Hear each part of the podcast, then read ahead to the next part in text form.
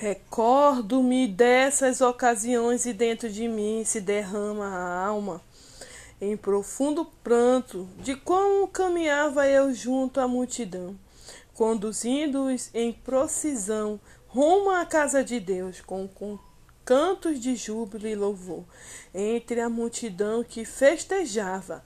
Porque está assim tão abatida, ó minha alma? Porque te angustia dentro de mim? Deposita toda a esperança em Deus, pois ainda o louvarei por seu livramento. Ele é o meu Salvador. Ó oh, meu Deus, esmorecida está a minha alma.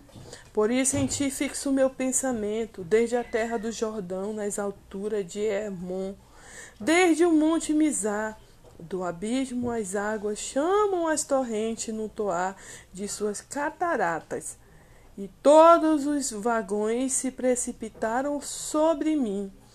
Contudo, durante o dia o Senhor me concede a sua misericórdia, e à noite comigo está a sua canção de louvor, e a minha oração ao meu Deus da minha vida.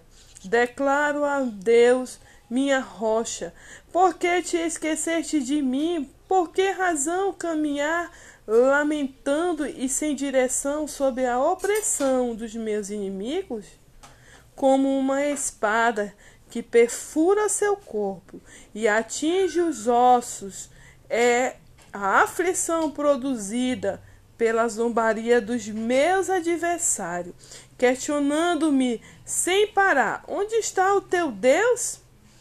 Porque está assim tão triste, ó minha alma? Porque martirizas o meu ser? Põe a tua esperança em meu Deus. Portanto, ainda louvarei por tua presença salvadora, ó meu Deus.